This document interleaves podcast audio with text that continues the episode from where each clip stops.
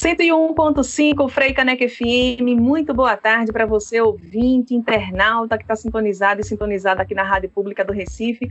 Eu sou Nice Lima e a gente se encontra sempre de segunda a sexta-feira, das duas às quatro da tarde, no Salada Pop. Na segunda hora do programa, você já sabe que tem a nossa faixa de entrevista e eu sempre te convido a curtir, deixar seu comentário e também compartilhar aqui nas redes sociais da Freicanec FM. A gente fala sobre temas diversos aqui na nossa faixa de entrevista e o nosso assunto de hoje é sobre ciclo junino, a relação também com as quadrilhas juninas que fazem parte que marcam de maneira tão efetiva o nosso calendário cultural, né, a nossa relação afetiva também com São João. Sabe aquelas escolas de samba do carnaval que, quando termina o desfile, já começa a preparar o outro? É assim também com as quadrilhas. Mas, devido à pandemia, as apresentações nos arraiais estão interrompidas. É, mas quais são os impactos disso? Como é que isso mexe com a autoestima dos brincantes, aferição de renda, desenvolvimento, inclusive, de relações e organizações entre essas pessoas?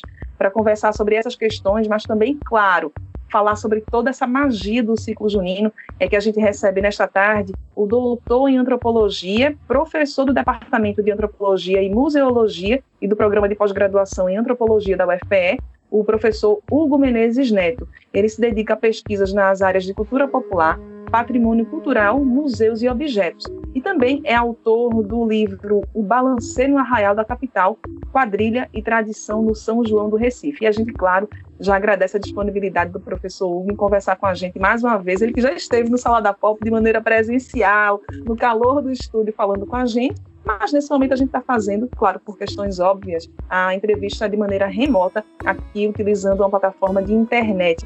Professor Hugo, seja muito bem-vindo. Eu já queria começar a entrevista perguntando que magia é essa que o ciclo junino desperta nas pessoas. Boa tarde, bem-vindo.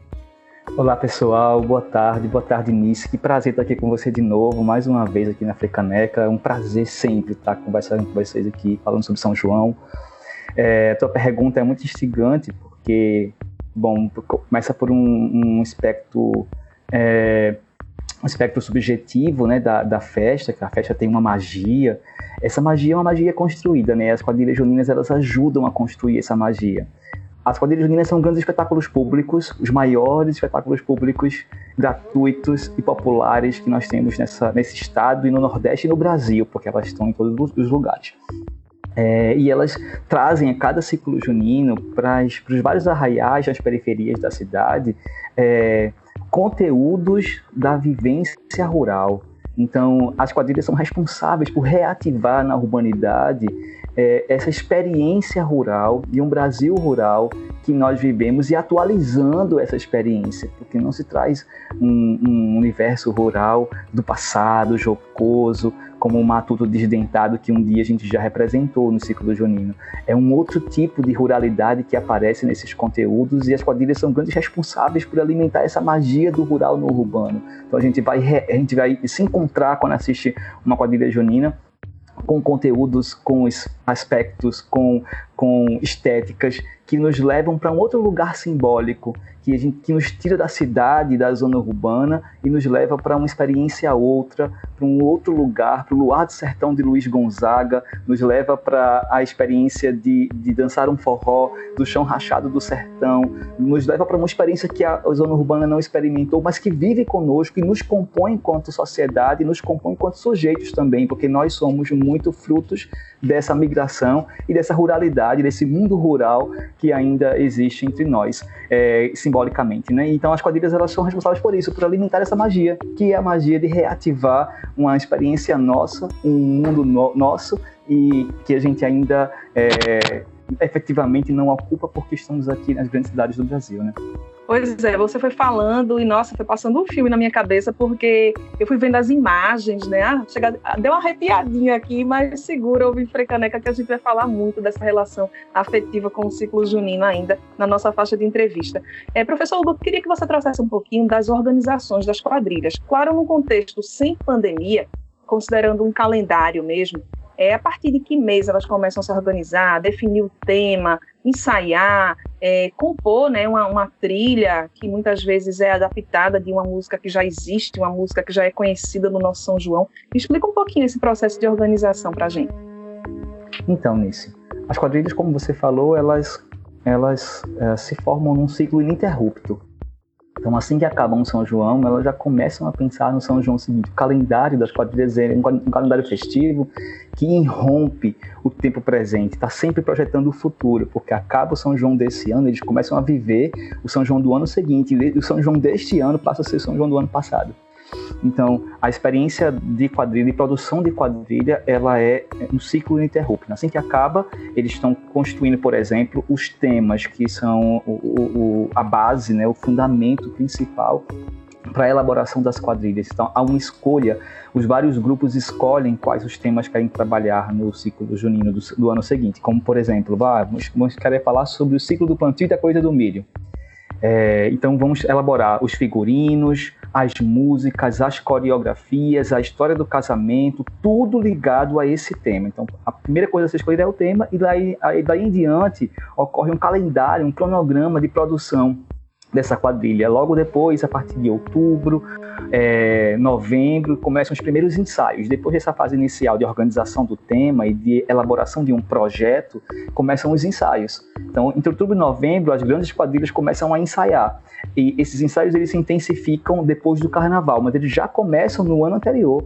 Então eles se encontram, os quadrilheiros se encontram nas quadras das escolas, na, nos clubes das comunidades, é, e aí começam a, a, ensaiar as primeiras coreografias e se intensifica depois do carnaval e ainda fica mais intenso nas proximidades do São João, que é quando eles estreiam seus espetáculos, os mais lindos e grandiosos espetáculos do ciclo junino. E aí, no ano que não tem festa, né? O ano passado, 2020, a gente já não teve as festas de São João. Esse ano, infelizmente, é, claro, por motivos óbvios, a gente também não vai ter. É, quais são os impactos disso, direta e indiretamente, para essas pessoas que não vão poder viver essa festa, ensaiar? Então, isso. É, são, os impactos são de, de, três, pelo menos três diferentes ordens. É, como eu falei a você agora nessa outra pergunta, eles começam a produzir as quadrilhas é, um ano anterior e isso mobiliza uma cadeia produtiva. Então, a primeira ordem de impacto é na ordem produtiva econômica. Então, os quadrilheiros para poder, é, os quadrilheiros para poderem ter seus espetáculos prontos no ano seguinte, eles mobilizam sapateiros, costureiras, bordadeiras, aderecistas, projetistas, é, o pessoal do transporte. Existe uma cadeia necessária, imprescindível para que a quadrilha esteja no arraial apresentando seus espetáculos para o público. E essa cadeia é totalmente interrompida, então há um impacto econômico, né? não só para as quadrilhas, como para todos os serviços que ela demanda.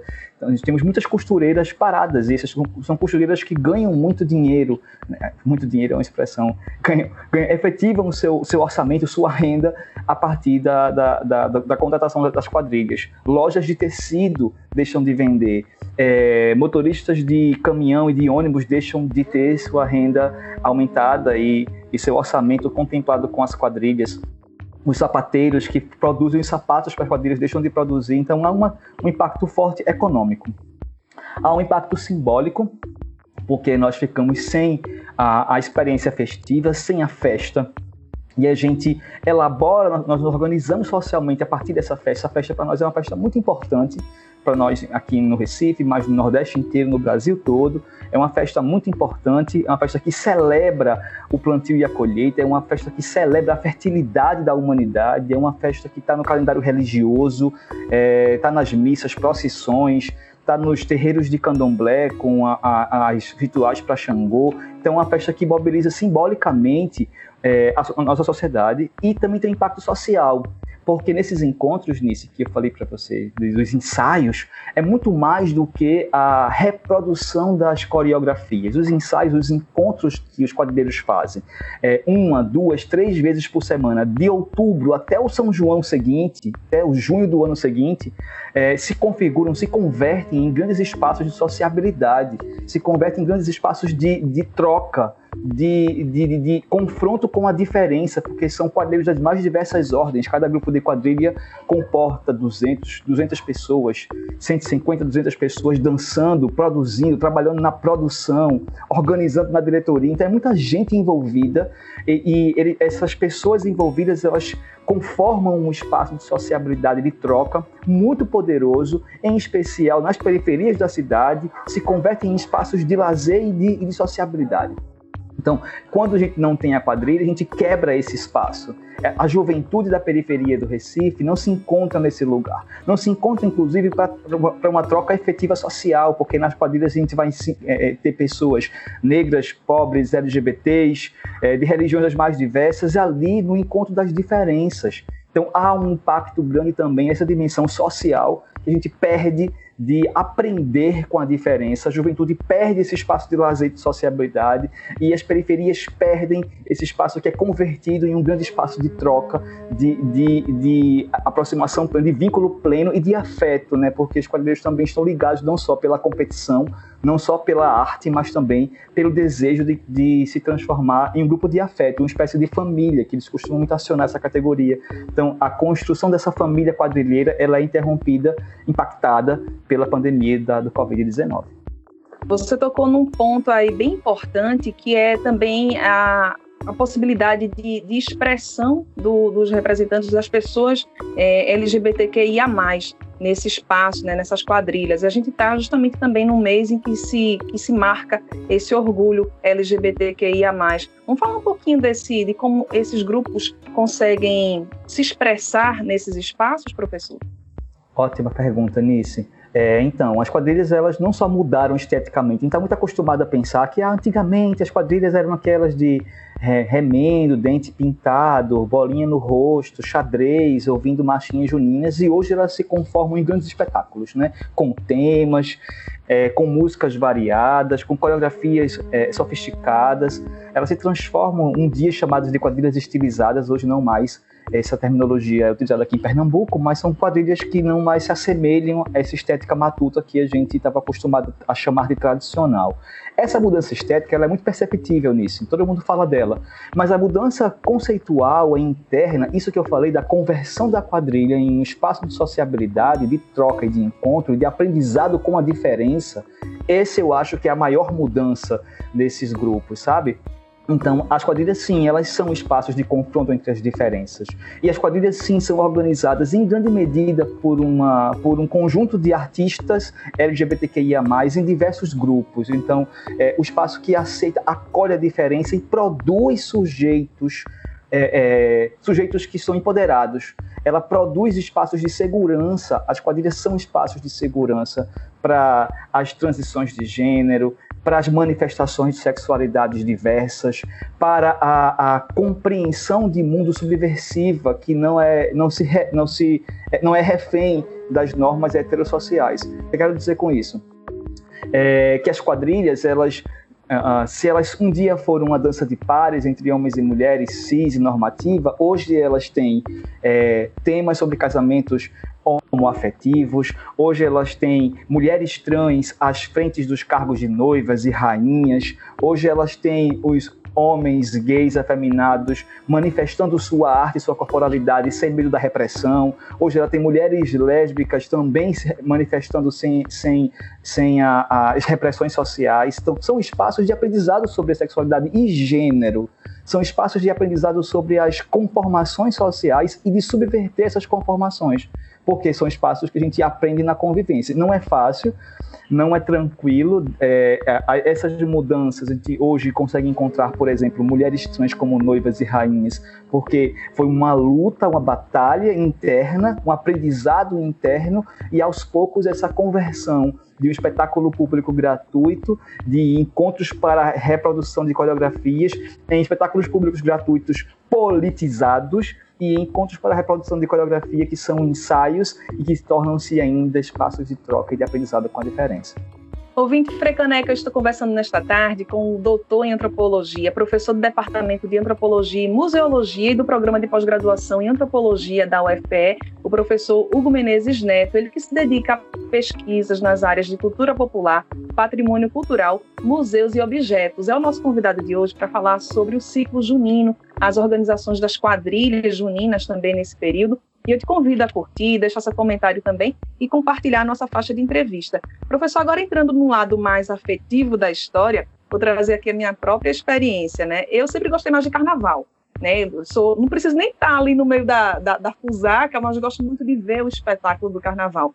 E depois que eu virei mãe, é, acredito que o São João me, me arrebata mais, sabe? É uma festa mais de família, que a gente pode reunir vizinhos para ensaiar as quadrilhas na rua, decorar as nossas ruas também, colocar bandeirinha, enfeitar a casa, é, reunir com a família, se deliciar com as comidas também. Então, é, acaba que o São João me conquista mais.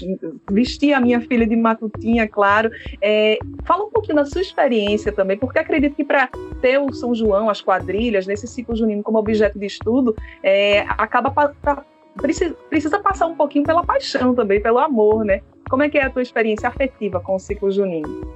Nisso, eu fui quadrilheiro por mais de 20 anos. Eu dancei na quadrilha Brigões de Suape, lá no Cabo de Santo Agostinho, por 15 anos, fui noivo. É, e dancei na quadrilha Rádio Sol aqui de Olinda por mais cinco anos, então foram 20 anos de, de quadrilheiro ativamente dançando, porque eu acho que uma vez quadrilheiro, sempre quadrilheiro, né? Eu acho que as festas carnavalescas e as festas juninas, elas não precisam se contrapor, né? A gente tem muito isso. Você prefere qual? Eu gosto das duas, porque as duas são características muito, têm características muito diferentes. Elas são festas muito diferentes entre si. Compará-las é, é, é, como comparar a casa e a rua. A, a, festa junina é uma relação, tem uma relação doméstica familiar com a casa, com a comunidade, com os laços de vizinhança, com a troca de comida. É, enquanto que a, o carnaval tem a, a, referência da rua, da exposição pública, da manifestação pública, né, dos desejos da carne, da sexualidade. Então tem elas se encontram simbolicamente e em muitas, em muitas dimensões simbólicas, mas elas também são muito diferentes entre si, inclusive a dinâmica delas são diferentes, né? Porque as festas juninas, elas são um mês inteiro de festa, é junho, para os quadrilheiros nisso. A gente dança o mês de junho todo, literalmente tudo. Então, quando a gente fala assim, o São João não é só o dia 24, é o mês todo, o mês de junho, que entra para julho também, a depender do circuito de concursos. Né? As quadrilhas dançam nos concursos, mas também dançam nas comunidades, nos arraiais de comunidade, dançam em Recife, dançam no interior do estado de Pernambuco, dançam fora do estado, no Brasil inteiro tem concursos nacionais, concursos locais, estaduais, regionais e, é, e também é, nacionais. Então, essa essa experiência festiva ela é muito diferente da experiência carnavalesca. Eu tenho muito apreço pelo São João, como eu falei, fui quadrilheiro, é, tenho um afeto enorme por essa festa. Essa festa me remete a uma relação de saudosismo de atenção às nossas raízes do interior, nossas raízes do mundo rural, que a festa carnavalesca não nos conduz, não nos leva, embora o carnaval nos leve para um outro lugar festivo também, leve para uma outra forma de expressar, de manifestar a, a nossa, a nosso, nosso desejo por festa o, São João ele nos coloca numa outra posição, né? Nessa das, como você falou, das relações é, mais domésticas e familiares. E elas, elas também são, para mim, muito importantes, se complementam, né? São João e Carnaval se complementam. Como professora também, eu não posso deixar de fazer essa pergunta para um professor, né? Que tem também o aspecto da, da, da pesquisa, do fomento à educação que essas quadrilhas oferecem também, porque para expressar um tema né, nas apresentações é, é necessário todo um, um, trabalho de pesquisa, né? É necessário. E aí, quais são os, as riquezas, os favorecimentos, as vantagens nesse sentido, professor? Outra pergunta nisso, perfeita. É, essa oportunidade de falar sobre isso. Eu sempre gosto de dizer que as quadrilhas, elas são é, espaços de aprendizado, né? E de aprendizado de conteúdos, de pesquisa mesmo. É, você imagina que é a oportunidade que quem faz parte da quadrilha ter contato com um repertório musical que na sua prática do dia a dia, porque a gente escuta nas periferias, é, o passinho, a gente escuta o brega, e é massa, nada contra, é muito legal, mas a gente não, a gente tem na quadrilha a oportunidade de é, promover para a juventude do Recife o encontro com Luiz Gonzaga, com o Dominguinhos, com o, o, todo o conjunto de artistas sanfoneiros da atualidade, né? A gente tem uma associação de sanfoneiros no Recife, em Pernambuco, que é muito atuante, e as quadrilhas fazem uma pesquisa musical, elas trazem músicas é, do estilo forró, mais conhecidas, mais clássicas, é, trazem músicas do estilo forró mais contemporâneo e elas criam músicas também. Então tem uma experimentação artística nas quadrilhas. Os quadrilhos eles experimentam a construção, a criação e o conhecimento de repertórios musicais, estéticos, é, performáticos, coreográficos. Então é um aprendizado muito grande para quem vive esse universo de quadrilha que não teria no seu que os jovens não teriam no seu cotidiano, certo?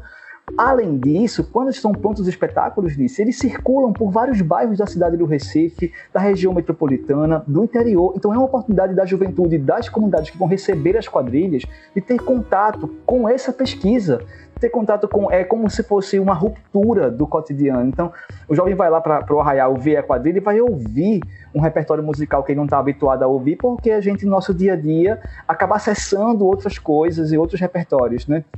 Então, a quadrilha ela fornece uma, um aprendizado para quem faz, e fornece um aprendizado para quem assiste e circula. É um espetáculo público que circula gratuitamente para centenas, milhares de pessoas ao longo de São João, porque nós temos aqui em Recife hoje pelo menos mais de 50 grupos, 60 grupos cadastrados na FECOAJUP, que é a Federação de Quadrilhas. Imagina quanto isso circula no São João, imagina quanto isso chega nas pessoas gratuitamente, todos os anos sendo renovado com tudo novo, figurino novo, espetáculo novo, tema novo, chegando nas comunidades. Eu acho que isso é, é no sentido da educação que você falou, no aspecto educacional, muito potente, porque é, é a arte trazendo a pessoa pesquisa, é a arte rompendo barreiras, é a arte promovendo o encontro da juventude com repertórios que no cotidiano talvez ele não quisesse ou não tivesse interesse em acessar.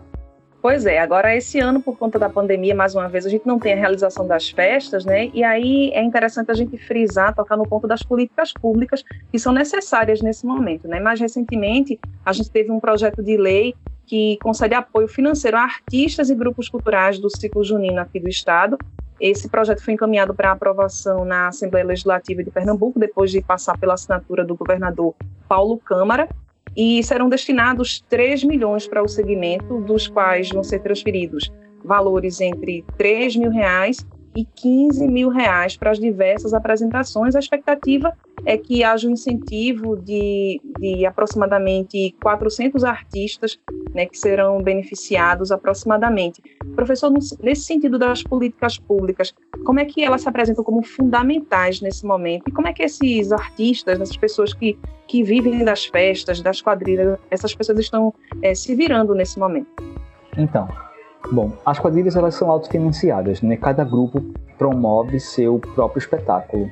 E são das diversas formas, existem diversas formas de, de produção de orçamento. Então, eles fazem bingos, piquenique, é, fazem festas para arrecadar dinheiro, e também os quadrilhos pagam seus figurinos. Então, é um espetáculo que é autofinanciado. Entretanto, e aí eu acho, um parênteses, eu acho isso muito importante, sabe, nisso, porque nesse, nesse país que nós vivemos, nesse estado em que nós vivemos, a gente ter espetáculos públicos gratuitos todos os anos, grandiosos espetáculos é, de forma autofinanciada, é um dado muito interessante. É um dado que outras linguagens artísticas deveriam ficar mais atentas a entender como é que é a dinâmica de produção das quadrilhas juninas, para aprender com elas, com os quadrilheiros. Fecha parênteses.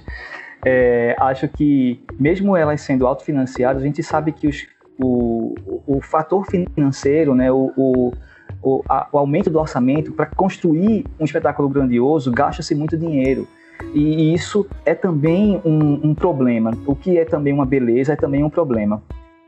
Porque é, muitos grupos acabam deixando de existir, se extinguindo, porque o encarecimento do espetáculo produz esse efeito, é que é um efeito da, da, da impossibilidade mesmo real de se fazer um espetáculo grande, bonito e competitivo a gente tem numericamente um decréscimo dos grupos, de 10 anos para cá a gente percebe isso ainda mais forte, é, em especial por, pelas condições financeiras. Para evitar isso, então, seria muito importante, é muito importante a política pública, as políticas públicas. Então, os quadrilheiros estão é, juntos, articulados numa federação, que é a FECOAJUP em Pernambuco, mas tem outra, tem a Liga da, das Quadrilhas de Recife, tem as, as, associações de município, tem a Liga das Quadrilhas do, do, do Sertão. Então, elas estão a, a, mobilizadas, articuladas internamente em associações.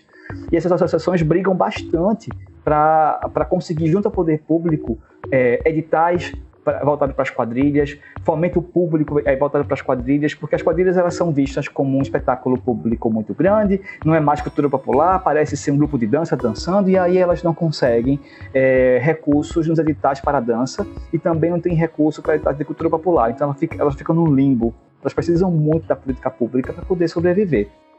É, agora, a gente vive um momento muito difícil, que é o momento da pandemia. Então, além da sobrevivência do, do, do grupo enquanto quadrilha, enquanto, enquanto espetáculo né, a ser apresentado no São João, também é uma sobrevivência dos próprios quadrilheiros. Eles estão passando por muitas dificuldades na pandemia. A FECOAJUP, que é a Federação de Quadrilhas Juninas de Pernambuco, tem uma linda campanha chamada Pau de Arara, de arrecadação de alimentos para os quadrilheiros. Eles arrecadam os alimentos, formam cestas básicas e levam para os quadrilheiros com mais necessidade. Estamos um momento muito difícil, estamos vivendo um momento muito difícil. Então, isso, isso não só revela a relação afetiva e social que os grupos têm, e a preocupação com o indivíduo, não só com a competição, mas com os indivíduos que estão lá forjando, construindo os espetáculos estão com dificuldades financeiras na pandemia, mas também mostra a necessidade, a, a, a a ativa formulação de um associativismo, a ativa formulação de, de uma, de uma de uma luta para conquistas de direitos. Gente precisa bastante fortemente é, estar dialogando com o Estado para que o Estado possa sim promover editais próprios, subvenção para os grupos e aí fomentar um, uma, um, um, conjunto de grupos tão importantes que são as quadrilhas para as festas juninas, para as maiores festas públicas do Nordeste que são as festas juninas, promovendo grandiosos espetáculos públicos que qualquer quadrilha produza.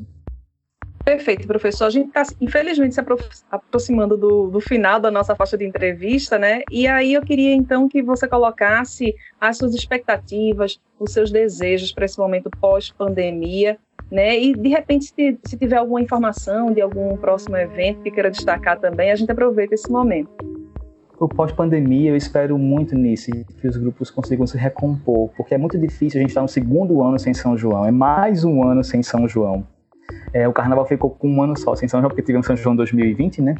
As quadrilhas não. 2020 não teve São João, 2021 também não. E isso desmobiliza muita força comunitária, desmobiliza muitos grupos. As quadrilhas infantis, por exemplo, que tem é, crianças e jovens até 15 anos, as, os meninos já cresceram, né? Então, assim, elas perderam componentes porque já passaram da faixa etária. Então, o meu desejo para o pós-pandemia é que o governo e as políticas públicas tenham atenção a esses grupos para que ajudem eles a se reformularem, a se reorganizarem porque vai ser muito difícil essa volta, porque é uma volta que demanda um esforço muito grande de rearticulação desse, desses quadrilheiros, de reestruturação da experiência festiva, porque a gente não sabe como é vai ficar o São, o São João do próximo ano, né? E que a gente tenha, então, para a pós-pandemia, é, é, uma valorização dessas quadrilhas como espaços necessários para a reconstituição social, espaços necessários para que os jovens fiquem juntos e reativem uma vida social que a pandemia nos tirou, que a pandemia é, acabou é, de alguma forma é, impactando, porque os jovens precisam voltar a estar juntos, porque a juventude precisa voltar a trocar e a aprender junto com o, a produção dos espetáculos de quadrilha. É isso que eu desejo, Nice, para o pós-pandemia. Vou ter um encontro dia 21, Nice. É, a gente está aqui na universidade organizando uma mesa redonda no dia 21, junto da Pró-Reitoria de Extensão, para bater um papo com quadrilheiros sobre o mais um ano sem São João. Vai estar tá eu lá e outros quadrilheiros conversando sobre a experiência junina de 2021. Olhem as, as redes sociais das quadrilhas, elas não estão dançando esse ano, nem ano passado, mas elas estão ativas nas redes sociais no Instagram, no Facebook, procurem as quadrilhas, curtam, compartilhem os conteúdos, porque isso ajuda muito as quadrilhas a se manterem em atividade e em evidência nesse momento que a gente não tem a festa presencial.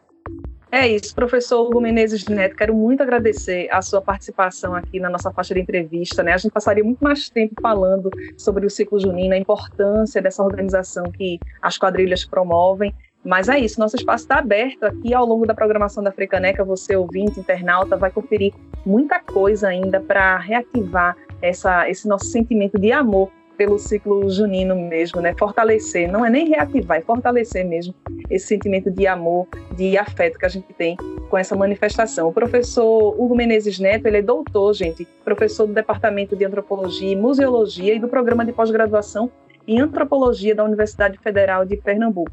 Professor, até a próxima e feliz São João, né? Obrigado, Nice. Obrigado, ouvintes. Até a próxima e feliz São João para todos, porque o São João acontece sim, mesmo nas nossas casas, na nossa vida e no nosso coração. Feliz São João para todos. Todas e todos. É isso. Feliz São João, professor. E você também, ouvinte Frecanec, internauta, que segue aqui acompanhando a nossa programação no Salada Pop, aqui na Frecanec FM, a rádio pública do Recife.